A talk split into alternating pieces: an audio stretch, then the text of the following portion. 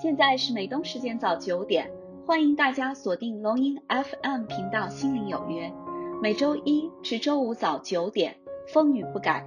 龙音 FM《心灵有约》与您一起开启美好的一天。亲爱的听众朋友们，大家好，我是玲玲，欢迎来到龙音 FM《心灵有约》。今天我要跟大家带来的是。吃苦是对自我的约束。最近呢，我看朋友圈，一位负责公司招聘的人写了这么一段话啊。他说，有一次他做一个面试，他看见这个面试者的简历写的非常的潦草，除了表面上的那些经历，什么信息都没有。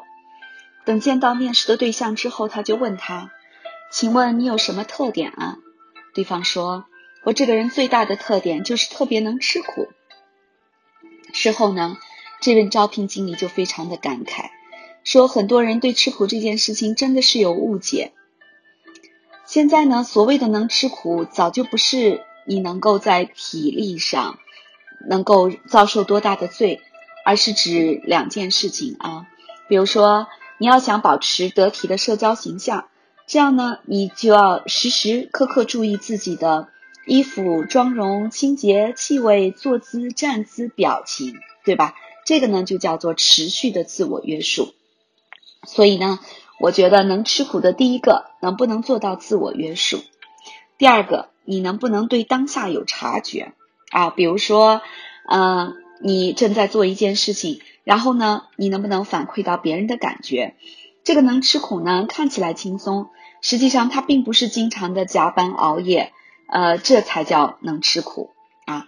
那么，所以呢，呃，玲玲觉得呢，对于能吃苦，我的理解是，外在能够管理好自己的行为，内在能够控制好自己的心境，总之就是内外兼修的能力特别强。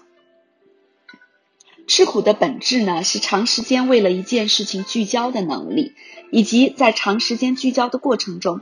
你是不是能够放弃你的娱乐生活、无效社交、无意义的物质消费，以及在这个过程中所忍受的不能被理解和孤独？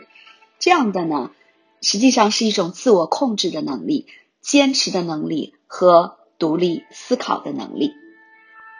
好了，亲爱的朋友们，今天呢，我想跟大家分享的是，吃苦是对自我的约束，而不是对贫穷的忍受。好了，亲爱的听众朋友们，今天的分享就到这里结束了。感谢大家收听龙音 FM 心灵有约，明早九点，玲玲与你不见不散。